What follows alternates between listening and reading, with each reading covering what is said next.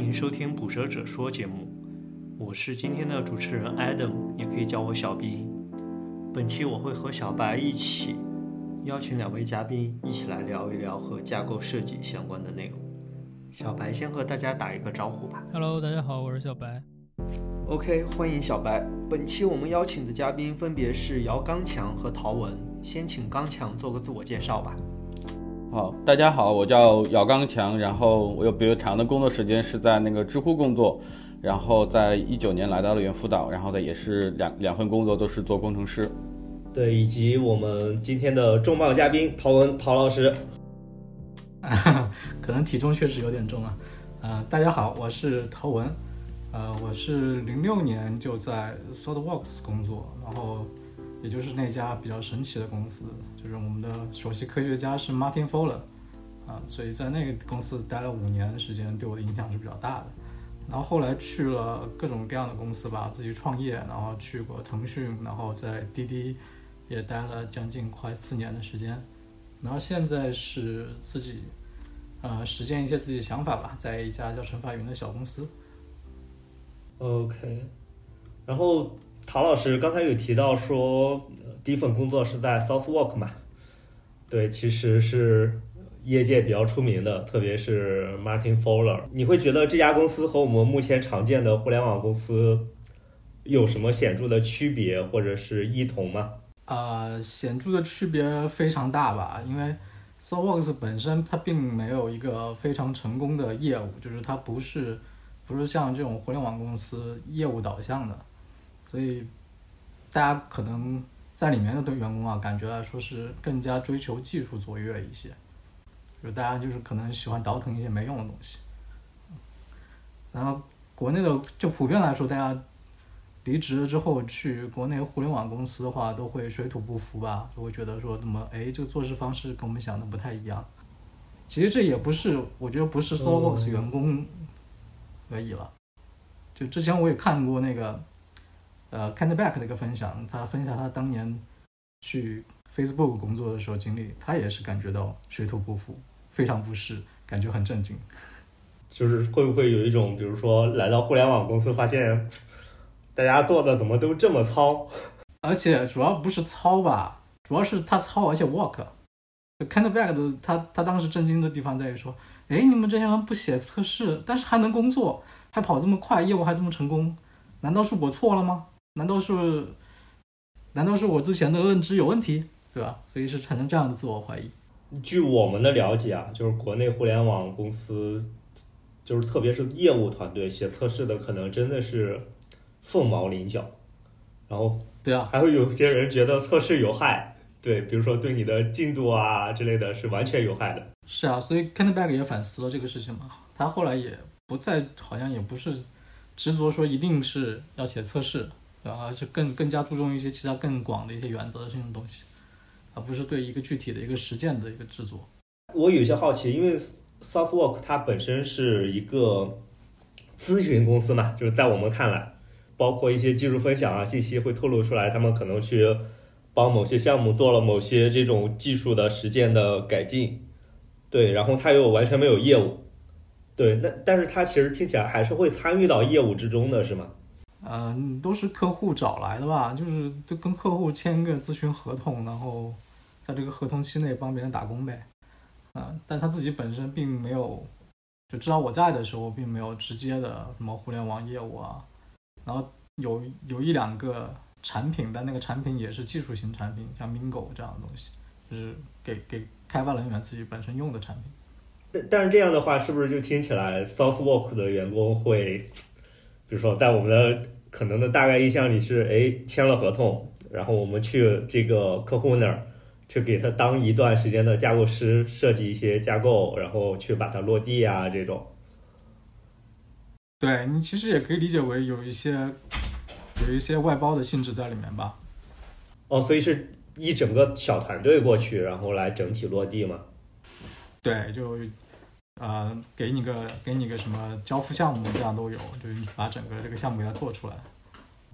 我一开始会以为说 Southwork 更多的是，比如说我们已经有一个工程师团队了，但是我们可能觉得我们的工程师团队不太行，然后我们雇一下 SourceWork 的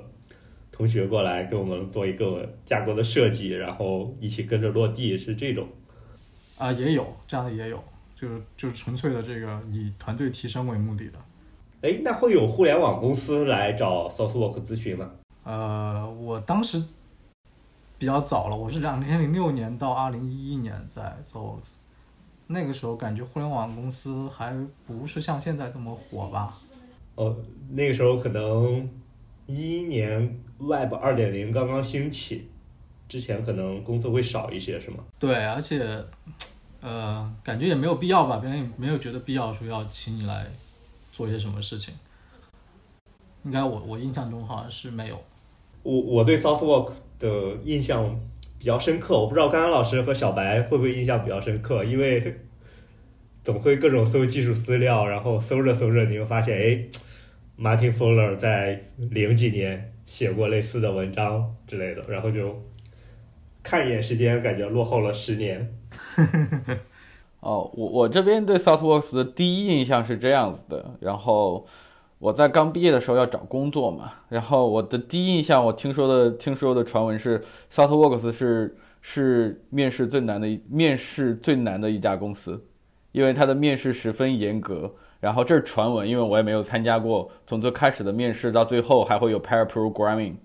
然后真实的有人坐在旁边看你怎么编码，看你的编程习惯。然后这是我对 SouthWorks 的第一印象。然后其他呢，我觉得我跟小兵想的是一样的，其实就是在于，呃，我在看一些书或者或者是或者是查一些资料的时候，例如最近在看，其实我说，那呃，你的研发团队是不是在变好？研发团队是不是在变好？通过哪些 metrics 可以衡量？那其实我搜到的好资料是从 SouthWorks 传出来的，甚至很多很多信息我是直接从 SouthWorks 的那个呃技术雷达上获得的。对，其实这方面的话，其实对我个人来说影响也是非常大的。就是就同事们都有一个非常好的这种归纳总结的习惯，大家都喜欢把自己学到的东西或者业界的东西，虽然可能不是自己原创的，但是把它归纳整总结出来写下来。对，这个习惯是非常好的，其实大家也可以学。哦，SouthWork 的那种技术雷达呀、技术文章啊、技术博客呀，确实是就是总结了很多这种。感觉很有帮助的事情，有听众朋友们看到的话，可以主动去搜索一下。啊，就是 Martin Fowler，他其实并没有太多东西是原创的。其实你仔细想一想，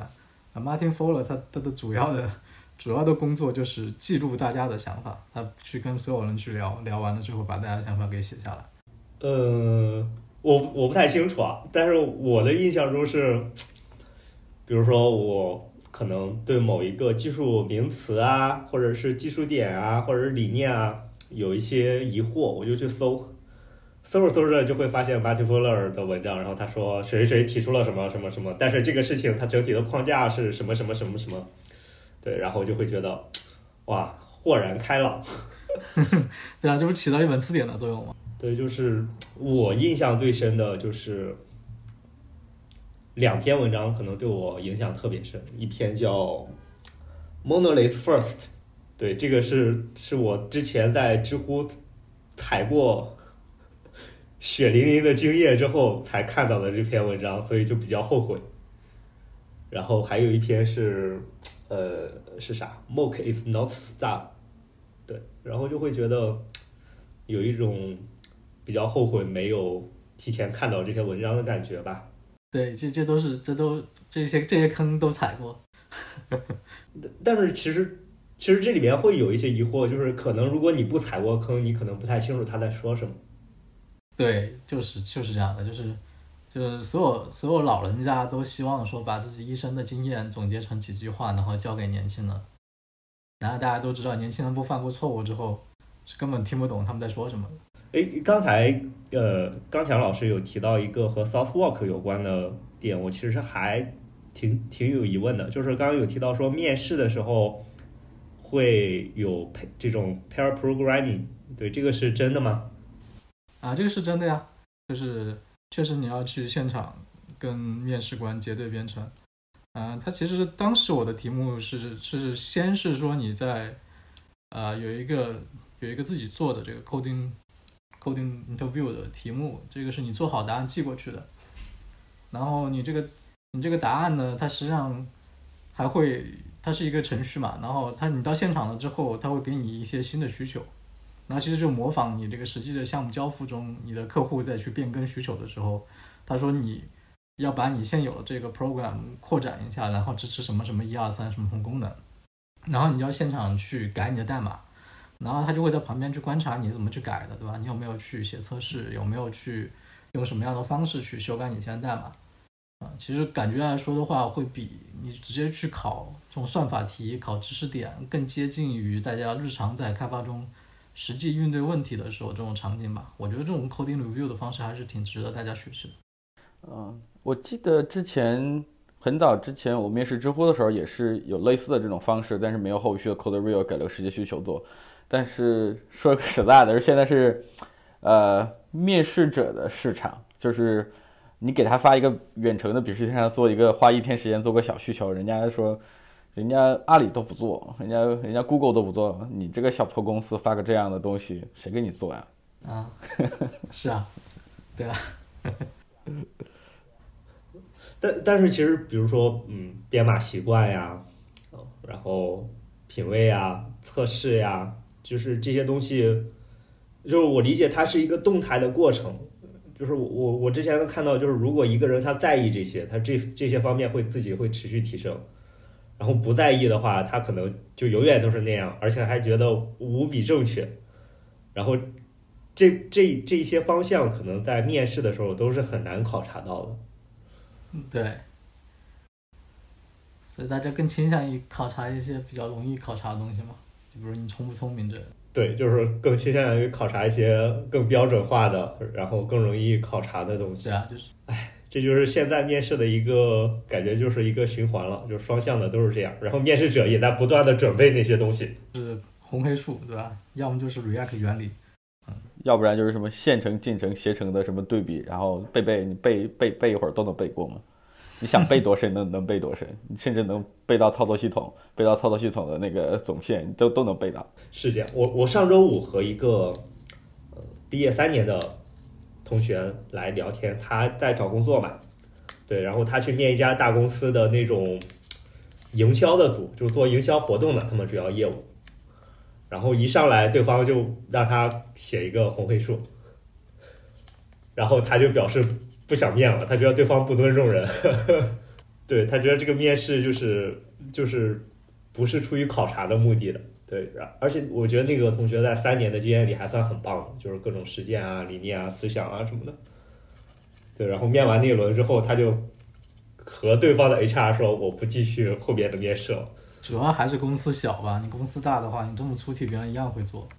我我觉得就是因为那家公司比较大吧，所以说他这样出题也能招到他想要的人。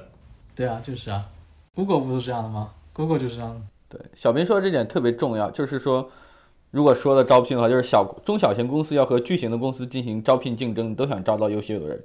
如果你个中小型公司也是按照所谓的说 Google 是这种面试的，那我们就模仿它；阿里是这种面试的，我就模仿它。那你永远也是招不到优秀的人的，因为你们的标准是一样的。你要想办法通过一些特殊的路径来发现优秀的人才，你不能不能模纯模仿那些大公司的做法，尤其是在招聘的时候，因为你要找到自己的优势和自己想找的人。对我我我不知道陶老师和刚才老师的情况是什么，就是我在的公司严格来说算小型公司嘛，还没到中型公司的程度，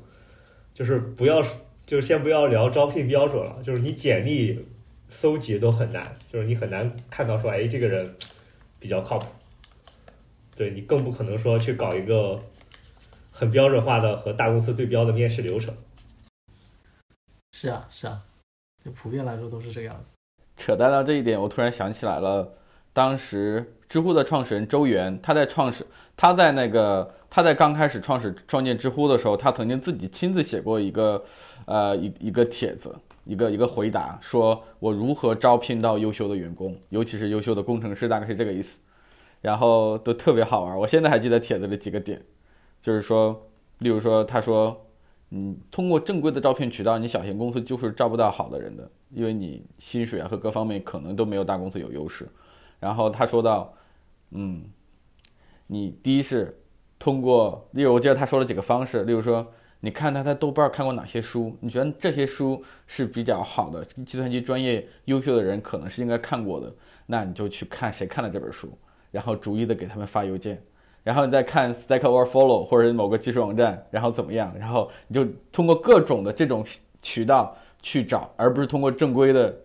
正规的说猎头给我推荐，或者是给别人给我投简历。他说这样你几乎是找不到好的人的。你就是要通过这种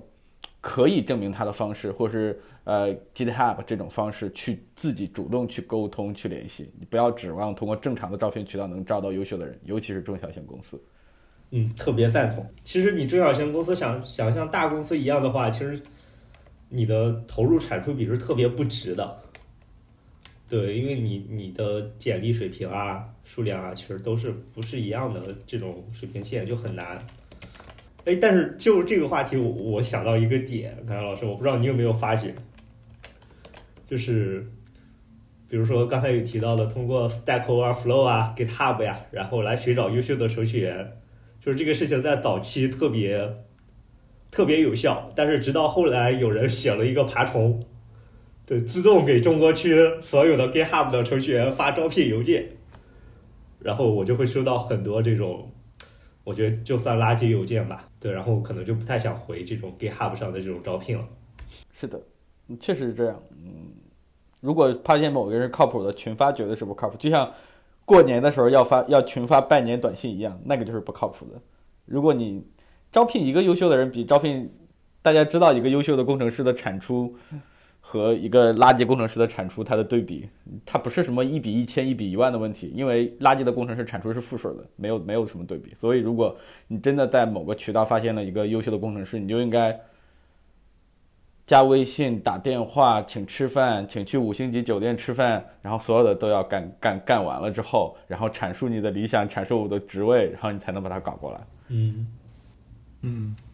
对，这基本上就是自己才是最好的猎头。是的，所以我我经常说的是，我我很少会去那个，例如说麦麦啊，或者或者是这这种地方去上边去官方的去以一个什么官方的身份去招人或拉人。因为我觉得，以我的观点是说，那样很难招到我眼里所谓的那种特别优秀的人。这是我自己的个人观点，但是麦麦可能也有好的渠道，但是我更习惯通过一些这个人已经产出的东西，而不是看他的简历，哪怕他的 blog，我觉得都是个好的产出。对，优秀的人总是可遇而不可求的，这个太难了。刚才老师和陶老师会比较看重候选人的什么特质呢？就是优秀这方面。啊、我主要会看他如果经常写东西的话，啊，然后平常善于总结，我感觉这样的人应该对自己成长是比较有要求的。我不太会去看他具体的对某一项技术栈的掌握程度，对，因为我自己本身也记不住那些东西。你要问怎么 JVM 调优，啊，我自己也搞不定，所以我也不会去对别人要这样的要求。看看老师你呢？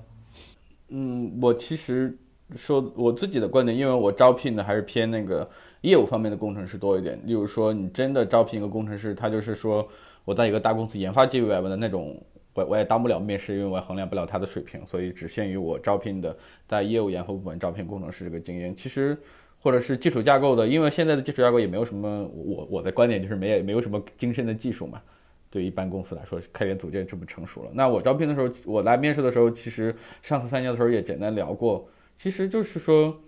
我一般就会先让他说，你你最熟悉，你最熟悉的是哪块技术或者哪个项目，那你就去讲就好了。他讲的过程中，你就能看出来一个点，第一点是他讲项目过程中他有没有逻辑，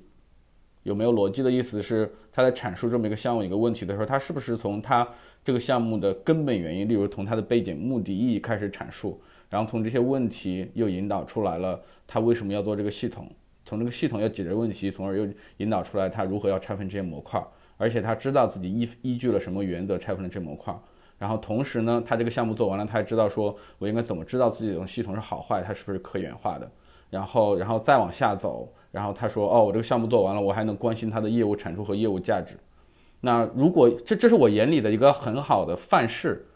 呃，这不是每个人都能说出来。但是一个如果一个人他能按照这种方式来阐述自己做过的东西，我哪怕他阐述的有一些横向或者深度维度不够，但只要他具备了这个思路，我的第一印象就会特别特别好。然后我可能他其他的点，我只可能只要稍微问问，我就会把他招过来。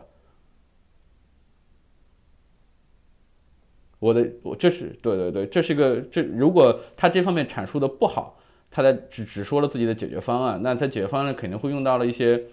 呃技术啊或者一些跟产品的讨论，就会稍微的深入往下问问几个问题，就是问他在他做过的东西里，在他所谓的最熟悉的东西里，他对这些东西掌握的是不是足够深入，或者是有一定的广度。这样就我大概就会这样知道了一个人他的视频是怎么样了。我也不会一来了就会问这个什么，问一个什么出一个算法题啊，或者怎么怎么样。我自己的招聘风格是这个样子的。刚才其实有提到说，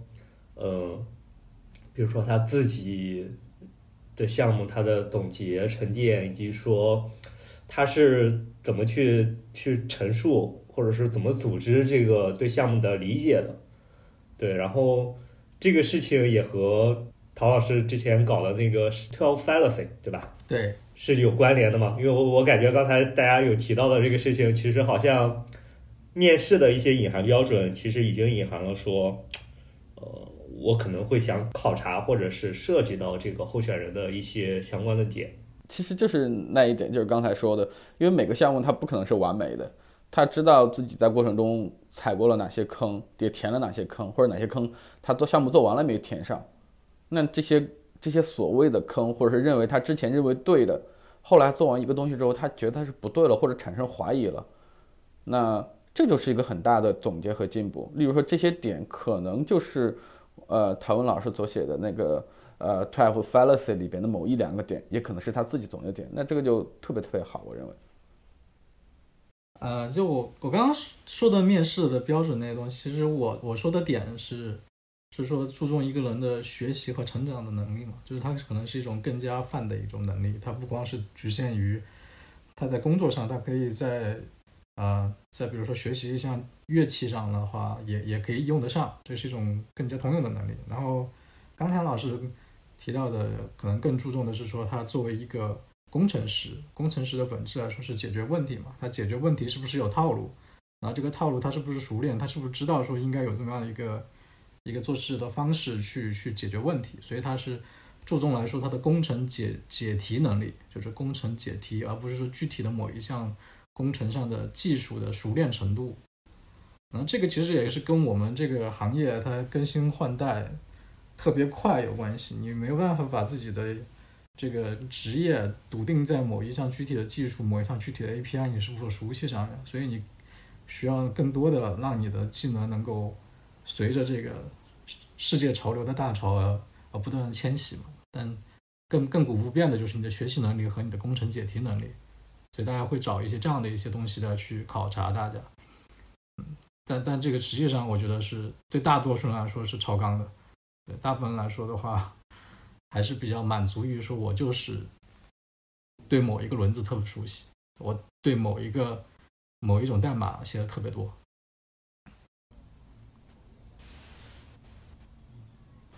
不好意思，我小编到时候你一定要剪掉，一定要把刚强老师 老师两个剪掉，好不好？我们我我们我们可以之后，我我提示一下，就是现在之后的录音尽量不说，不然这个工作量比较大。前面的我尽量剪掉它。对对对对对对对对对，我觉得我我我叫陶文老师，这个是很正常的，因为真的教了好东西。我觉得陶文老师就直接叫我名字就好，叫真的直接叫名字，不不要叫老师了。我真的大家都把大家都把老师的后缀给去掉就比较好一点，就就平等存在重复就好了。嗯。啊，那也可以，那那也可以，对对对，反正是千万不要那么教我，我真的很害怕。嗯，那 “tell fantasy” 这个事情呢，它，呃，我我也在思考这个问题啊，就是为什么我会去写这样的一个事情？其实我今天查了一下那个这个词，它好像是说，呃，它是它是根据这个某一项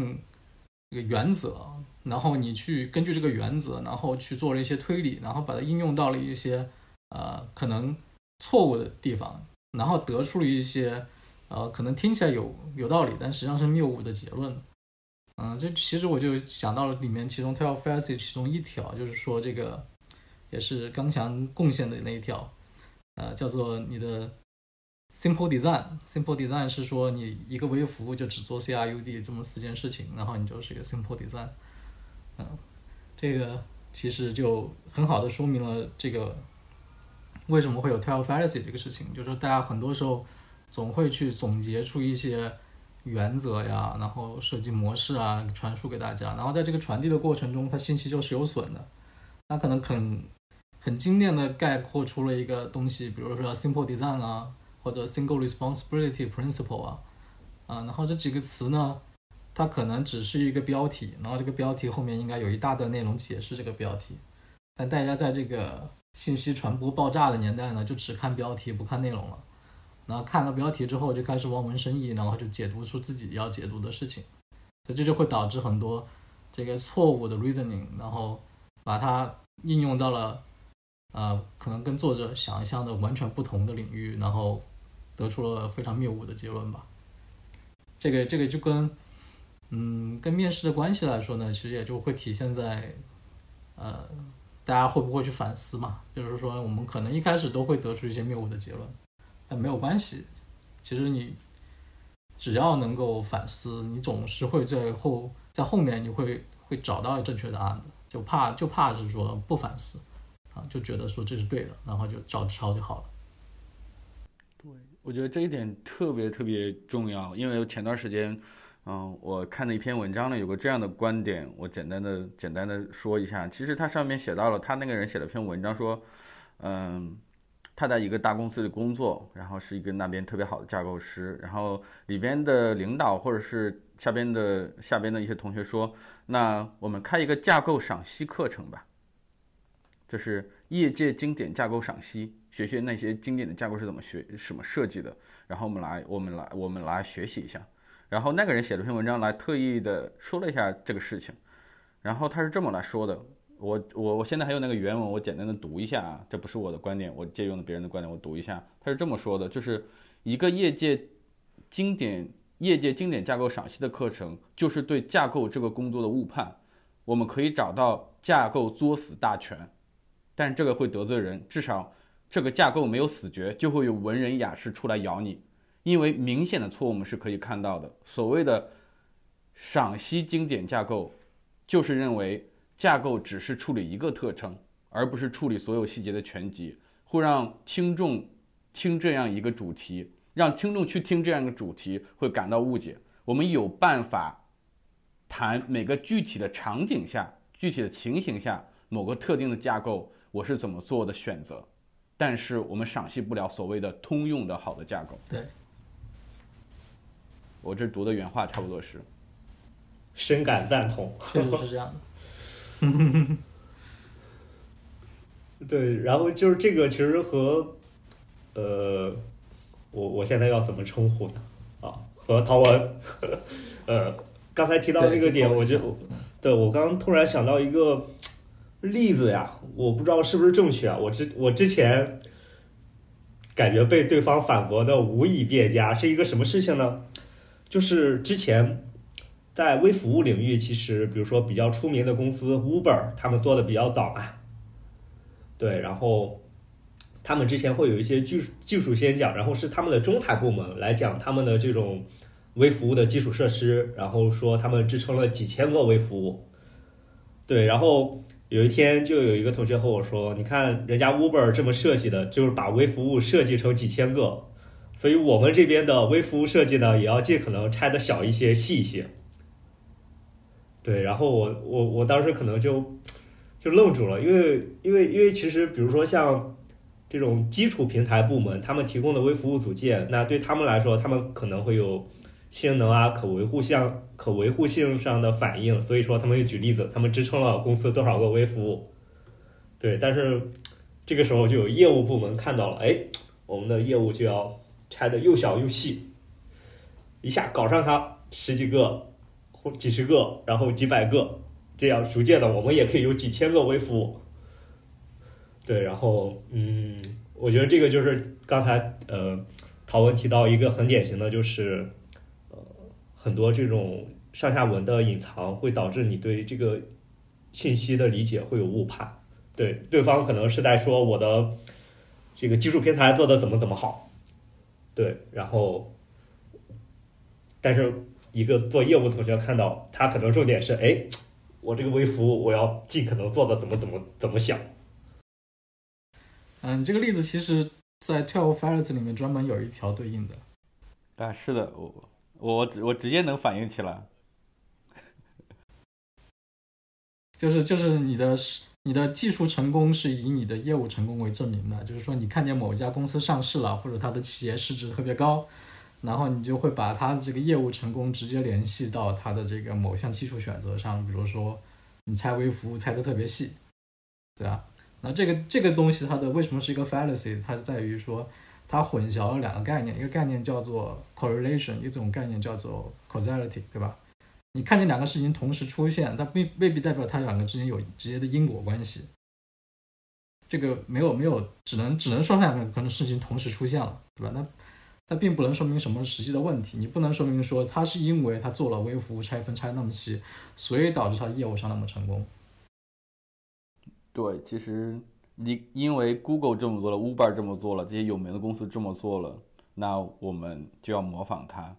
那这个大家一般在讨论问题的时候是经常这么说的。那这个这个因果逻辑是可能是不存不存在的，有反正是我觉得是证明不了的。然后小斌说的那点我觉得也特别重要，就是我们去听别人看某某个公司发的一篇文章，或者是分享出来一个 talk，那他的时间是很短的，或者他站在的角度也不一样的，因为他可能只是为了打广告，他也可能是为了招人，他也可能真实的分享技术，那他可能是基础架构，他可能是业务部门的。每个人所这个这个 background 我们是不清楚的，他只说了一个数字，只说了一个我们是这么干的，我们支持了多少，所以我们也要这样干，那这个逻辑也是不成立的。啊，其实就像刚才说到的一个架构，架构它是要考虑它的，它是处理所有的细节的，它不是有所谓的某个公司说的做法或某个原则，我们看到之后我们就可以那么做的。嗯，同意。对，对我我觉得刚才那个例子就是这两个点都反映出来了，就是一个是。你会觉得对方这么做是 OK 的，所以我们应该这么做，然后也是技术成功导致了这种业务成功。然后第二个点是，哎，就是这个感觉信息的传达真的很重要，就是有的时候你确实不知道对方隐藏了信息，就会得出一些错误的结论，嗯，然后也能映射到 Tell Fallacy 提到的这个点。我记得信息传达这块儿，那个八叉说。就是 ThoughtWorks 的那个 CTO 对吧？陶文老师，陶文是吧？对对，他曾经提聊过这个话题。他说，我记得他最后总结的结论，我我记不清了。他说，信息传达最好的方式不是你在那儿讲，也不是做分享，也不是开个课。那最好的方式其实就是这种 pair programming，大家一块儿写的代码。如果最后概括起来 pair programming 也不好的话，最后的方式就是和大家一起喝酒。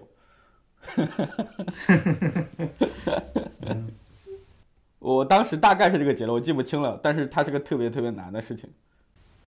是啊，是特别特别难的。就我前面也提到过嘛，就是行业里面的老人总是希望说把他自己的经验给沉淀下来，然后能够让年轻人少犯点错误。但会发现说他们沉淀出来的一些东西，往往会变成大家盲目去引用、盲目去效仿的一个来源，然后这种这种效仿可能会导致更大的错误。哎，我我有一个好奇的点，就是，呃，这个 Twelve Fallacy，对，就是这个它的副标题是打造杰出软件团队开发的十二条建议，对，但是其实下面的那十二条每一条都都是想和你说你不要这么做，对，然后当时这个副标题的这个为什么会选择这个副标题呢？其实就在于说，你说这些 fallacy。是说大家有心有意去使坏吗？肯定是没有任何人去有意去这么做的。我觉得很多人的出发点，引入这些东西的出发点，都是说为了自己的公司好，或者为了自己的业务好，或者为了自己好。然后他从某本书上，然后学到什么东西，然后去应用起来，感觉起来的话，就是就是好心办坏事。就他可能他的出发点可能就是为了打造，真的就是为打造杰出的软件团队，然后他去抄了一些东西。然后没有抄对，然后就使得说引入了一个更加混乱的结果。OK，就是其实这十二条都是那种乍一看出发点也是对的，好像说的问题也不大，但是其实是可能它不存在一些因果关系啊，或者是呃，其实他用了一些错误的方式。对，就是确实这样的。对我我我不知道会不会有同学说，哎，呃比如说我是一个工作半年的毕业生，我首先我可能对 fallacy 这个词不太熟，然后大家都在推荐这个，我一看，哎，打造软件杰出软件开发团队的十二条建议，然后我就嗯，说的好有道理啊。深得我心，然后可以照着做，不排除有这种可能性。对，难怪难怪这个，其实我发出来之后阅读量其实并不是很高，因为可能大家真的认为说我是在给大家灌鸡汤，去讲一些 guidelines、best practice，所以我也在考虑换换一种方式来去讲这些东西。其实如果说真的没有一定经验，你把这十二条看了，他可能认为绝大部分是对的，他会有他会有一两条来问你，哦，这个我认为是不对的，我这个认为是不对的，那你为什么他问你把它写出来，认为它是对的？他可能还会问这样的问题。其实其实我写下来感觉感觉更多的是对现状的一种失望吧。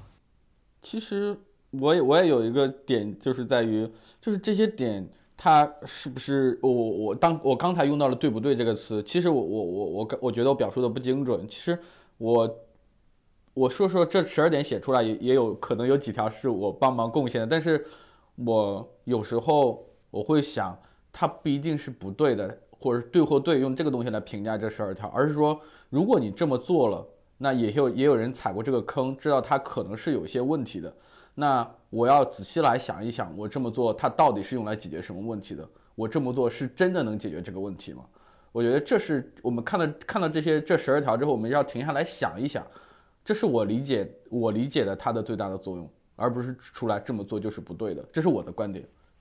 对它其实也未必是完全绝对不对的，而是说它可能会有你意想不到的副作用。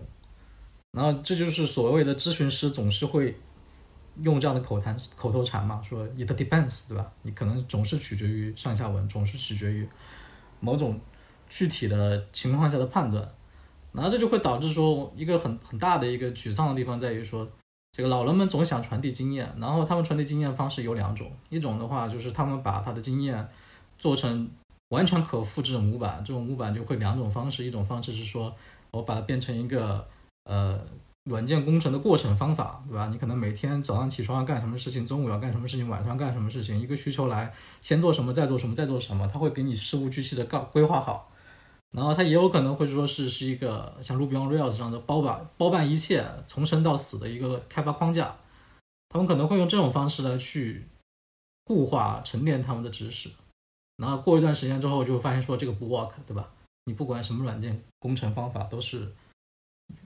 严格照抄肯定是有问题的，那所有的这种 magical 的 all in one 的框架最后也是不 work 的，然后他们就会退而其求其次，然后去总结一些放之四海而皆准的原则，比如说 single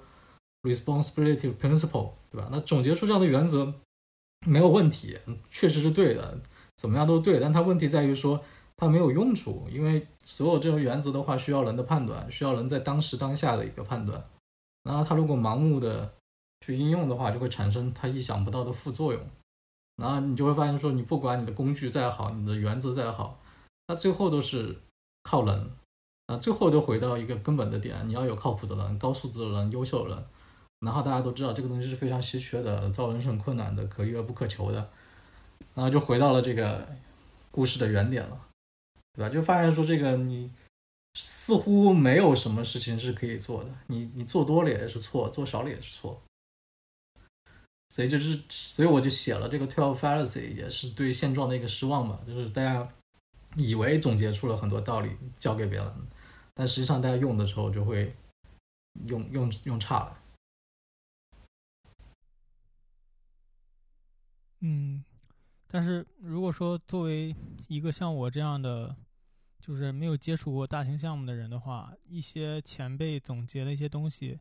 呃，哪怕他是。有些片面的，但是它至少是给你提供了一个试错的方向。那你这样的话，总比自己去就是闭门造车的话要，嗯，走出来的快一点。就是你你，呃，使用了他总结的这个方法，然后发现了问题，然后再自己去纠正的话，应该是要比自己去探索一条道路要快一些的，我是这么感觉的。呃，就是包括我最近的话，其实也是在接触一些架构方面的东西。呃，因为我最开始的编编码的话是没有什么逻辑性的，就是呃按照那个业务的推进，然后往下编，然后可能就是到了一定程度之后，它就会有瓶颈了，就是整个的一个系统就会出现瓶颈。然后这个时候我会在就是回过头来去考虑学习一些架构方面的一些知识。啊，但是如果说是真的要求我自己去根据项目去总结出来这些东西的话，我我感觉它所要消耗的时间应该是要远比我去看一些现有的架构方面的呃知识，然后再根据现现在的现状去总结，呃，就是转换成我自己需要呃遵循的一些东西的话，这样应该是要比我自己去摸索要快一些。对，我觉得你你刚刚提到的说你遇到了一些瓶颈，遇到了一些问题，然后再去找解决方案，我觉得这个这个做法是应该是挺对的，应该是值得推荐的。我我是说，问题在于说很多人他他去卖一个解决方案的时候，他经常会把他要解决的问题给屏蔽掉，他直接就给你一个解法，就比如说你上来就拆一百个微服务，对吧？像这么这样的一种解决方案，可能是如果没有人对外鼓吹。我估计没有人会一开始上来这么尝试，对，这是很多很多很多一些糟糕的做法，恰恰是因为大家在在各种各样的去鼓吹一些解决方案造成的问题。所以我更希望更多的人是像你说这种遇到了问题遇到了瓶颈，然后我们去找解决方案，而不是说我们去卖一个 solution，然后我们去去一开始不管我们要解决什么问题，我们就先 implement 一个解决方案。这可能是恰恰是有问题的。嗯，这一点我有个比较深的感触。然后，呃，倒不是说那个我们这个这个卖 solution，因为我刚才听的聊天，我觉得两位是站在不同的角度的，就是一个是站在我要解决问题，然后新手的角，一个是我在卖 solution 的角，是不同的角度。我突然我突然间想起了另一个东西，它叫一个叫应该是。叫一个学习模型，它叫 Drift，应该是叫 Drift Model。我的发音不一定是对的。它是它是把一个人的学习过程概括了概括几个概分了几类。第一类叫新手，新手就是说我刚我刚刚参加工作，我什么东西都不需要做，我什么东西也不需要了解不了解。那是我现在需要的是别人就给我个 solution，你给我明确的 action，我去做。这是一个纯新手需要做的，因为他不可能 get 到特别多的 background，然后。到最高级的呢，最高级的就是专家。专家呢，就是说，啊，你们说的这些规则，你们这规则他已经完全内化了，他知道这些规则在什么场景下用，什么场景下不用，或者是他能知道这些规则的局限。然后，所以上面那那个那个文章里就写到，就是新手千万不要和专家一起工作，就是纯新手千万不要和高级专家一起工作。为什么？因为新手总是会问你告诉我怎么做，专家总是说。好，这个原则也有很多 trade off，那个原则有很多 trade off，然后这两方就疯掉了。这是我看到的一个文章是这么写的，我觉得还挺有道理的。对，这也是一个普遍的现象嘛。我我觉得这种事情的难点在于，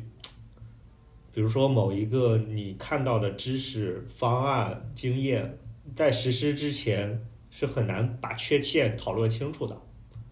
对，我们只能去做假设。对，然后可能你硬往上套之后，你会发现，哇，就是其实和你的场景也不是特别相符，就会产生很多更严重的问题。对我，我不知道这种就是刚强、刚强和陶文有没有什么比较好的经验？就比如说，哎，涉及到一个，呃，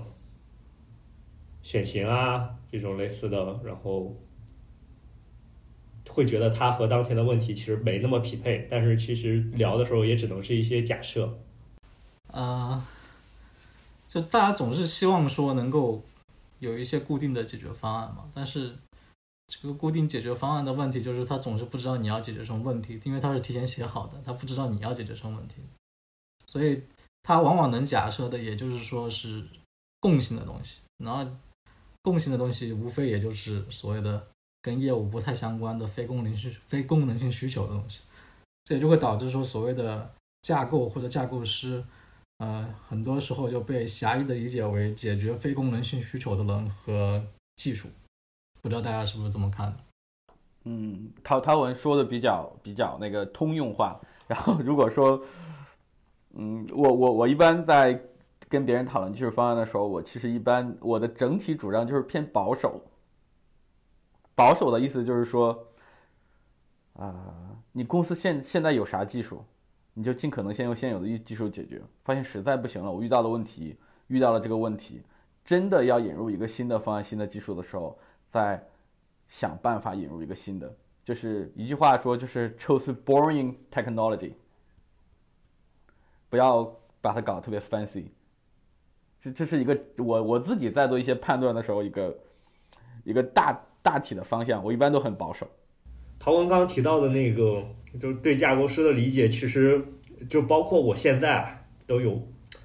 都有一些疑惑，就是架构师的工作到底是在做什么？因为其实在我看起来，就是每一次。就是，我先说几个前提啊，就是我从毕业到现在，我工作公司里我还没有见到过某人的 title 是架构师。对，然后我会觉得你每一次每一个需求的改动，呃，不论大小，对，然后就不论是不是大到要出技术方案，我都会觉得它其实都是在做架构的这种调整和升级，我就是。或者是我做一个新需求，其实我我是怎么做的设计，其实它都是一个呃简单的架构的过程。对，其实我因为我没有接触过这种说，呃，就是他的他的岗位是架构师的这这种同学，其实我我确实不太清楚，就是呃架构师的工作内容主要是什么。对，所以也不太确定是不是架构师他的主要职责就是去呃，比如说呃。专注在非业务的那种，更更偏通用技术的这种呃设计上，对，我不知道是呃，就是大家有接触过这种架构师，他们是偏在这种通用技术上的吗？我觉得广泛的误解来说的话，就是架构师就是属于你花很大的价钱，然后拉个人来搭架子，然后剩下来的人呢，你可以招便宜点人帮他去填一些具体的内容。然后就可以了，去达到一个更高的性价比的结果，就是所谓的架构师搭架子，别人来填内容这种这种思路，我觉得是一个比较常见的误解吧。因为实际造成结果就是说，你会发现说架构师画几张图，然后就是这个架构图存在于你文档里，然后他跑路了，然后接下来过了两三年之后，这个系统跟这个架构图一点关系都没有。然后这个架构师产生的作用可能是负的，呃，它也没有做出任何影响。就按照这种思路，结果大概率是这样的一个结果，就是产生出了一个完全跟你架构图没有任何关系的一个系统，然后只有架构图是漂亮的，然后实际东西是一塌糊涂的。比如说，怎么样会更好呢？就是对架构师来说，就是如果就是听起来，呃，架构师如果只负责顶层设计，其他都都不 care，那听起来其实是可能就是大概率会让这个架构。因为和业务的发展不匹配，或者其他原因导致，就是最后会造成失败嘛？对，那怎么样会更好一些呢？其实还挺好奇的。对，其实就是我也在思考这个问题嘛。就是如果你提前做设计，就你提前预想你将来可能怎么样，这个问题可能就会面临到实际实际的业务的发展跟你预想的肯定是不一样的，所以这条路肯定是被封死了。然后第二条的话，如果你不做具体的设计，然后只给一些指导性原则，然后只给一些一些 reusable tools，然后这就会导致说什么时候用这些原则，就像 Martin Fowler、Rob Martin 总结的那些 guidelines，它它非常取决于每一个人在实际当下的一个判断，然后他判断又有可能出错，所以你就会发现说你架构师是想做一些事情，但发现却没有一些什么具体可以干的事情可以做，这样的一个结果。嗯，然后我的思想是怎么样呢？就是我们可以从从这个别的工程行业去找找灵感，就比如说桥梁工程师，对吧？Bridge construction，那他们其实在设计的时候，我我感觉啊，主要是以这个预防灾难性的这个结果为主要的出发点，所以他们会定义一些经典的一些失败的场景，对吧？比如说这个你在某一个海峡上去架一座大桥的时候，你要考虑这个侧风，这个侧风的风力到一定程度之后，它就会使得你发生什么共振，然后这个共振就可能会导致你的桥梁的结构被破坏，对吧？然后你就会去搞一些措施来去去对这种自然现象进行预防。那这个对我的启发是比较大的。然后我我是觉得说，嗯，架构师的应该主要的目标来说的话，也是去预防这些这个灾难性的后果吧。这个后果当然就包括非常常见的，大家可能能够预见到的，就比如说你你的你的网站突然一下就火了，然后你的大量的用户就涌进来了，你怎么去应对，对吧？这个你就怎么就不把它冲垮？这个大家都能够去预想到这样的一些后果。那还有一些后果，就可能是大家平时啊、不怎么去考虑、去去应对或者去预防的。所以我我主要总结两点嘛，一点的话是呃叫做叫做这个你成天在开会，对吧？成天在开会的话，就是你会感觉说你的工程师越招越多，啊，一百人不够要招一千个，但是你招的人越多呢，他们花更多的时间在会议上，然后做任何一个事情都需要大量的人在一起开会讨论，然后每个人都只做其中一点点，那这是一个我觉得是一个非常普遍的一个一个后果吧，就是你的投入产出比明显显著的是下降的，你要之前可能你小团队十个人干的事情，你一百个人才能干，因为你花大量的额外的精力都花在沟通上了。然后另外一个灾难性的后果就是，呃，特别是在大公司里面，你会发现你改代码的话要非常小心翼翼。你基本上，你只要去上线的话，你都会有一种惴惴不安、心生恐惧的感觉。然后这种感觉就会导致大家有很多动作是变形的，就可能很多呃能改或者不能改，能优化不能优化的，就尽量选择不优化，因为我反正我只要一动代码就会挂。那我只要不是高优的需求，不是领导的需求，我就不做。然后另外一种就是说我以复制粘贴的方式去实现需求。我来滴滴之后，就有这个老员工教我怎么去在业务里面去加代码，他跟我演示了如何用 Ctrl C 和 Ctrl V 来完成一个需求，这样很好的避免了说你的新需求对旧需旧需求造成影响。这就是这就是因为这种恐惧造成的一种技术动作的变形。这两种这两种现象，我觉得是。非常非常常见的，也是非常不好的一种后果吧。嗯，哇，就是这个 Ctrl C Ctrl V，我是有亲身经历的，对吧？因为挂过，对吧？不是挂过，是这样的。我刚毕业的时候，刚来北京，第一家公司，呃，是那个猎豹，对，然后我在里面待了大概。大概不到一个月，就是从入职到提离职，原因就是我当时，我当时去了之后呢，被一个老人交接了一个需要维护的项目。对，那个项目就是全是 Ctrl C Ctrl V，所以我根本就维护不起来。你想，我一个刚毕业的应届生，对业务知识完全没有了解，入职，对，然后，呃。就只能一点一边熟悉一边改，然后就是你会发现，你觉得你找对了改动的地方，你发现改完没有效果，你改的是别的接口的实现，或者是别的别的业务点的实现，但是你看这个逻辑呢，就感觉没有错呀，就是就是这个点啊，然后你然后你再一搜索，你发现哇，还有十几处写的一模一样的地方，然后你就只能抓入口。然后一点点的跟进去改，改完发现哎，只改了一小部分，就是其实根据需求你要把 n 个地方都要改，然后就就觉得和我之前看看的书上的以及了解到的博客上的这些内容好像不太一样哎，这个项目，然后我就跑路了。对啊，其实这种这种行为的直接的原因就是大家不敢改代码，大家不敢在已有的代码上进行修改，因为一改就挂。对，有可能。对，我我其实不清楚历史原因了，但是我作为一个中途加入到这个项目的呃维护者，我确实是是觉得就是很难嘛，就是在我面前就几条路，因为就是要不然我就沿着这个模式改下去，因为我不知道之前的原因，然后我也不清楚整个全局，就是我立刻接手的话，我是没有机会说能把它重新去所谓的重构一把，而且可能投入产出比也不高。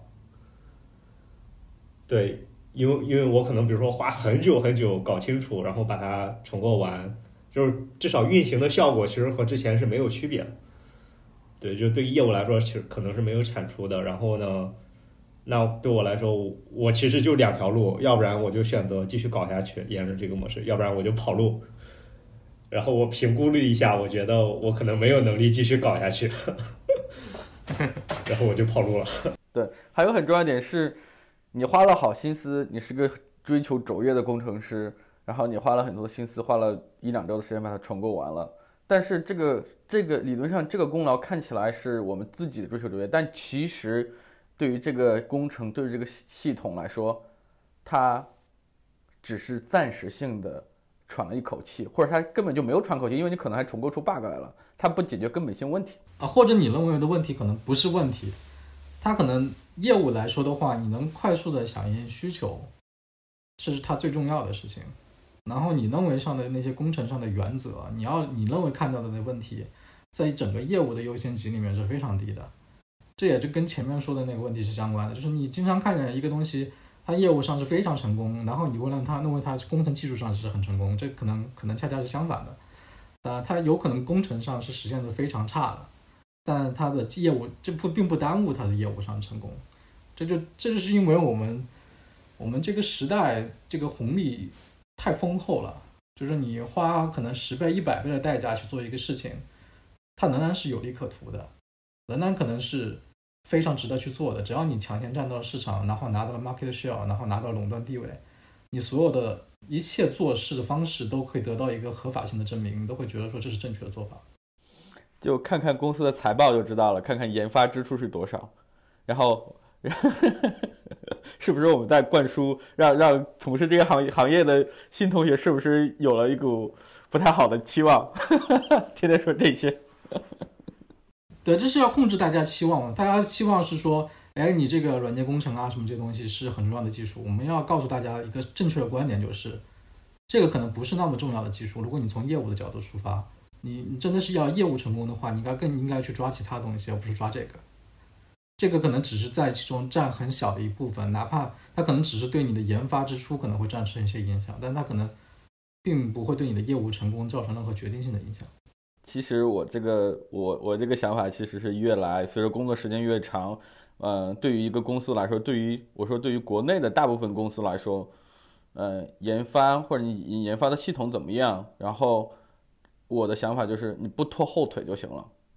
那大部分东西也拖不了后腿，因为总体来说，大家虽然都说自己公司的业务是复杂的，但是这一点我是持有怀疑的。那说我们需要复杂的架构，这个我也是持有怀疑的。其实大家的业务研发，呃，一般也就那样了，这是我个人的观点。然后，然后一般就那样，其实不需要什么高深的架构、高深的技术的，你用任何方式都能都能把这个需求做出来。这是，但是它对于整个业务的发展来说，它是个。微操，微操，它不影响根本性的结果。我也是越来越这么想的。但是，如果我们作为做这个行业的人，我觉得是应该有自己的追求的。你应该知道什么是好的，什么是坏的，自己该朝哪个方向走，应该去怎么避免自己的系统腐化的。这是一个职业素养的要求，并不是认为我的东西，我的东西实际影响不了业务的。巨大的给业务产生不了巨大的影响，我就放弃了，这也是不这这是不应该的，因为我们是干这个行业的，我们有我们对自己要有这个职业素养的要求。对，刚才提到了这个职业素养，也是我今天早上又重新再读了一下 l o p e Martin 讲的这个 professionalism，他其实就是一直在提倡这个观点，就是说你医生是一个职业，是一个是一个非常高尚的一个行当。那他就有一些职业操守，他这个职业操守就比如包括在做手术之前一定要去用这个七步洗手法去洗手，要把手洗得非常干净，这样才能够避免这个病人因为感染到病菌而这个死去，对吧？就是它是有这个 professional 的东西在里面的。那其实我们在这个软件行业里面，这个职业太年轻了，这个职业性其实并不是很高。就大家对于说这个职业应该做些什么事情，应该要避免哪些 bad outcome，就是像这种你不洗手可能会造成的一些这种 bad outcome 是什么，大家认识是不清楚的。然后以及我们要做哪些事情来去避免这些 bad outcome，然后让你这个事情更加职业化，这个方面是不够的，而且。而且因为业务上巨大的成功，导致了很多一些可能不 professional 的做法，反而是得到了推崇。比如呢，我其实还挺好奇的，就是讨论能分享一些，比如说什么是不 professional 的吗？就 Control V、Control C Ctrl V 就是一个。对对对，比如说这样的做法的话，可能就就不是非常职业化的一种做法，但它可能是在当下，它。迫于这个稳定性的要求，它也没有别的其他这种保障，然后使得在这种恐惧下做的操作的变形吧，就是就害怕挂嘛，就其实就是怕把系统改挂了，所以我宁愿复制一份代码，那也不要改已有的东西，这个这个也是可以理解的。所以，所以我我的想法就是说，我们其实更多的是要去避免这种这种这个。恐惧本身就是你不要让大家感觉感觉说改代码非常恐惧，不要让大家成天都在开会。就我们应该更多的不用去告诉大家应该做什么，而是说应该去搞一些这种 safety measure，就比如说这种安全措施，来去避免大家做出这种呃动作变形的这种结果的事情吧。其实就像有点像那种工地里面。一些保卫这个员工安全的一些事情，比如说你要一定要戴安全帽啊，一定要有围栏啊，什么你一定要干什么事情怎么样的，其实就是防止大家做一些错误的决定，一些错误的设计，然后回过头来伤害到自己。大概想到一些这种 bad case，对，然后可能就是像陶文说的，就是一旦造成了这种环境，然后这个环境可能会影响这个处于环境中的所有的工程同学。对，就导致大家不得不接受以一种不太合理的方式来持续做下去。对，然后又因为比如说现实的业务压力啊，可能就会导致大家也没有机会调整。就这这也是一个观察嘛，就是你你在你你你以这种起死回生的角度被请进来说，我你去改进一个已有的系统吧，然后你会发现说，你去后期做一些逆操作的时候，代价是非常大的。对吧？你在已经形成了这样一个一个惯性的情况下，你要去彻底的去改变它，是非常非常困难的。这也就是我为什么会去提出，呃，代码防腐、代码防腐使用技术的这个出发点，就是你要做工程的话，应该是先把这个 precaution，把这种预防的措施先做到位，然后使得不会产生这两个主要的这个后果，一个就是大家不敢改代码，另外一个就是大家成天在开会。对吧？你不要去产生这样的一个一个工作氛围，一种结果。你一开始你能做些什么事情去避免它？哎，提到这个代码防腐，所以呃，听起来它更核心的出发点是，就是其实代码可能始终都都有可能倾向于，或者它始终会倾往倾向于腐败的那个方向走嘛。对，然后我们的设计目标可能是，比如说减缓或者是降低它的这种可能性，是吗？对，是的，就是熵增是不不可避免的。你只要是一直在维护，人越来越多，它肯定是越来越乱的。那那只是我们去用一些措施延缓它这个衰老的速度而已。就像你在你在铁的表面做了一些防腐处理之后，它可能锈蚀的速度会变慢，但它并仍然最终会锈蚀掉，这是无可避免的事情。嗯，这一点还是，嗯，之前也一直在思考这个问题，就是说，包含在面试的时候，其实有时候会问一些经验特别多的人，就是工作十年以上的，然后面试的时候就会经常问问一个问题，就是说，我觉得跟这个架构腐化和代码腐化是相关的。我经常思考，也喜欢跟别人聊的，或面试的时候喜欢跟别人聊，就是说，你的系统是这么来设计的，或者你的模块是这么来拆分的，架构这么来设计。那我经常会问的一个问题就是说，嗯。你的系统为什么拆成了 A B C D 模块，而不是拆成了 A B C D E F G 这个模块？那你怎么知道自己大概是对的，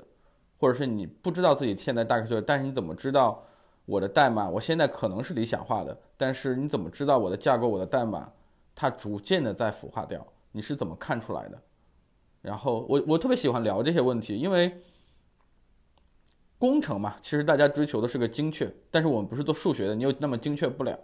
那但是我觉得这个结果是值得一个有经验的工程师或者或者所谓的架构师来思考的。你不能靠感觉来判断自己的代码、自己的架构是不是对的。你脑子里需要有一个自洽的标准，每个人自洽的标准不一样，但是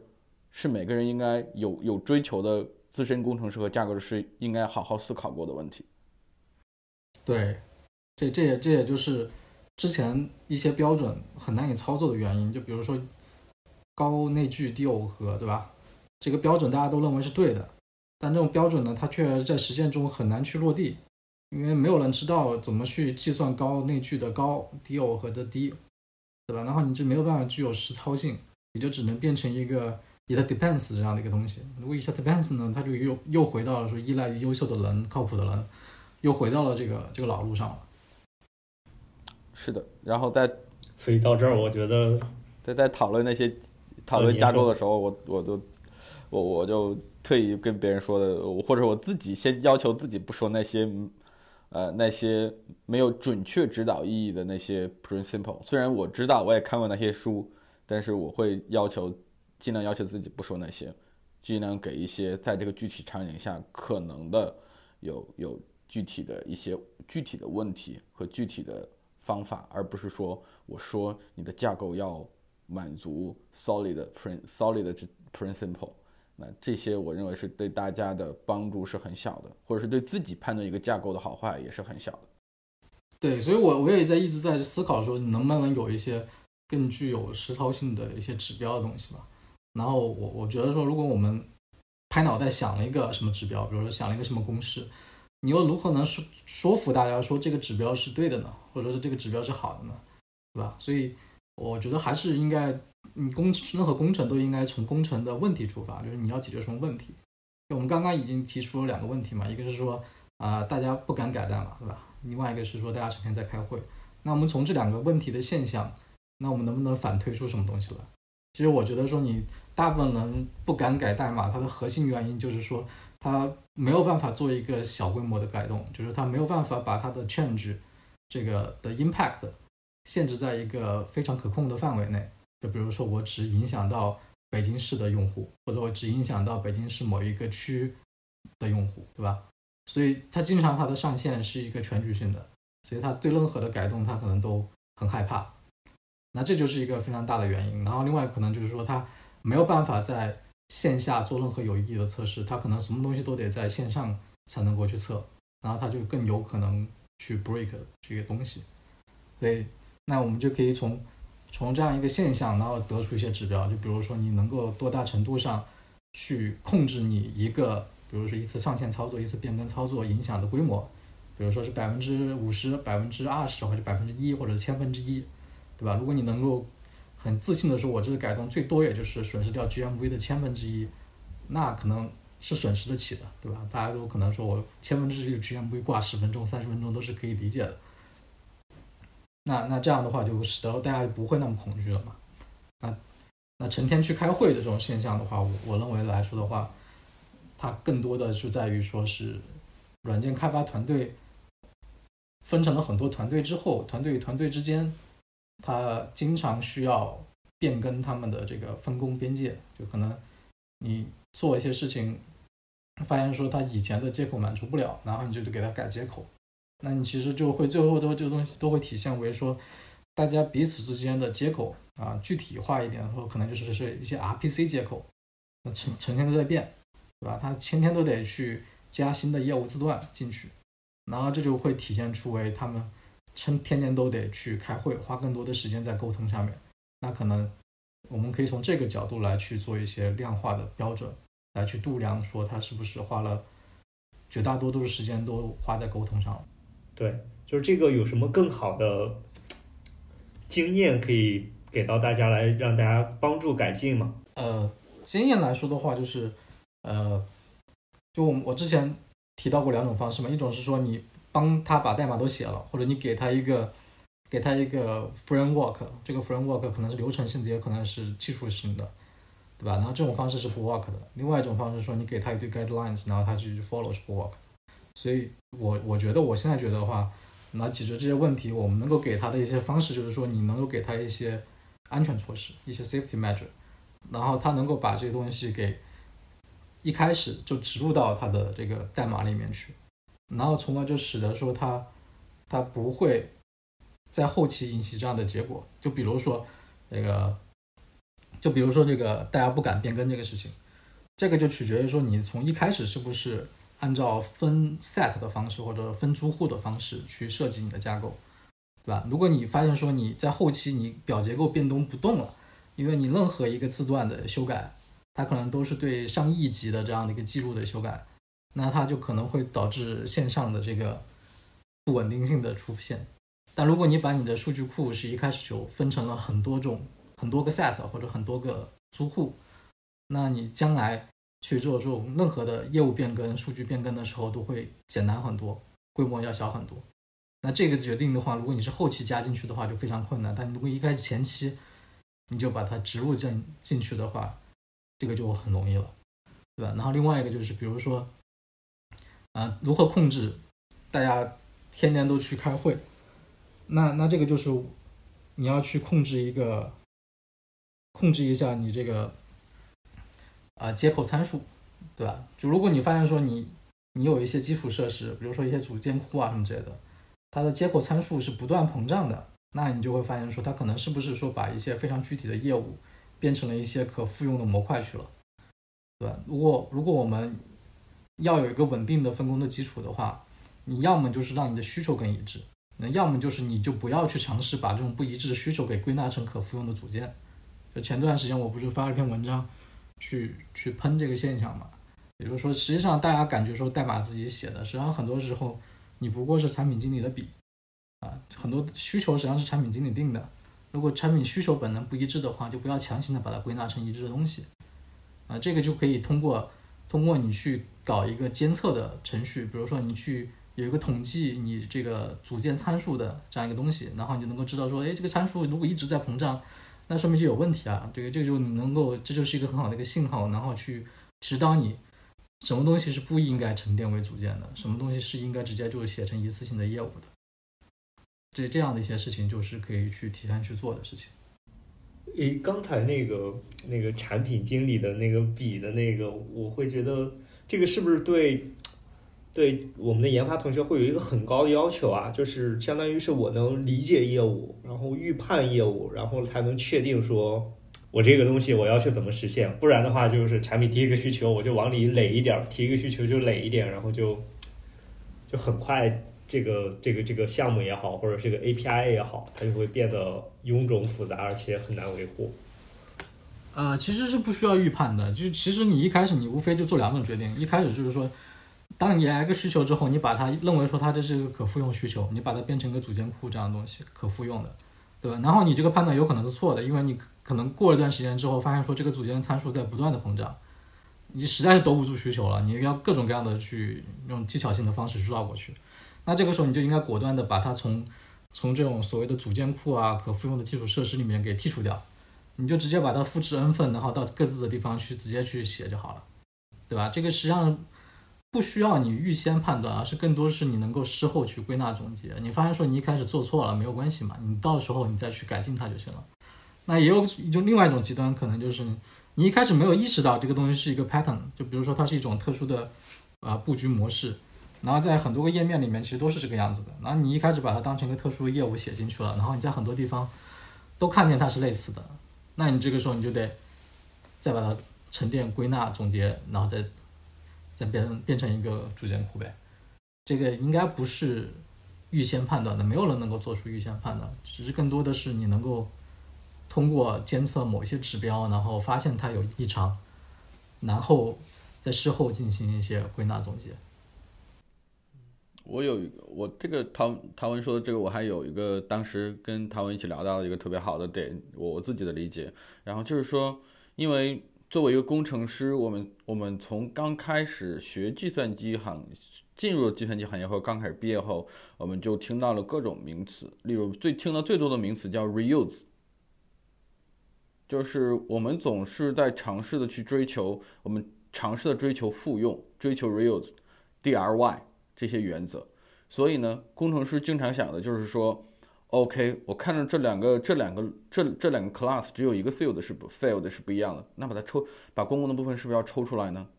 那产品提了产品今天提了一个 A A 需求，发现它有一块和和以前做过的 B 需求是一样的，那是不是先把它抽出来呢？就是工程师对于我的理解，就是工程师对于 reuse reusable 这个追求是特别特别强烈的。就像 design pattern design pattern design pattern 那本书的原作的英文名应该是也用了 reusable 这个词，也是在追求复用。但是这个复用，就像刚才陶文说的，它不是工程师能决定的，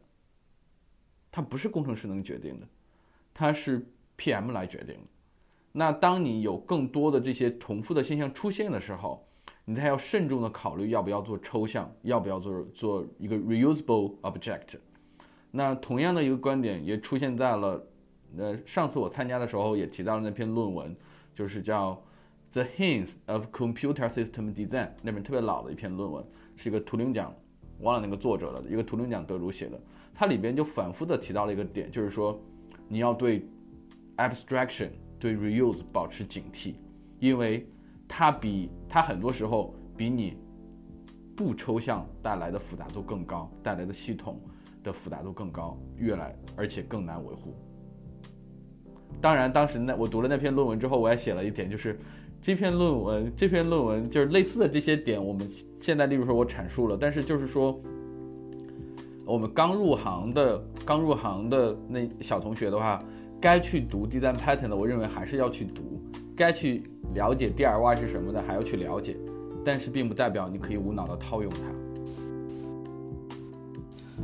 对，然后大家就会问什么时候应该套用，然后你又会扔一句说 it depends，对吧？然后就又走回到了同样的轮回。是的，是的。由于本期节目的录制时间比较长，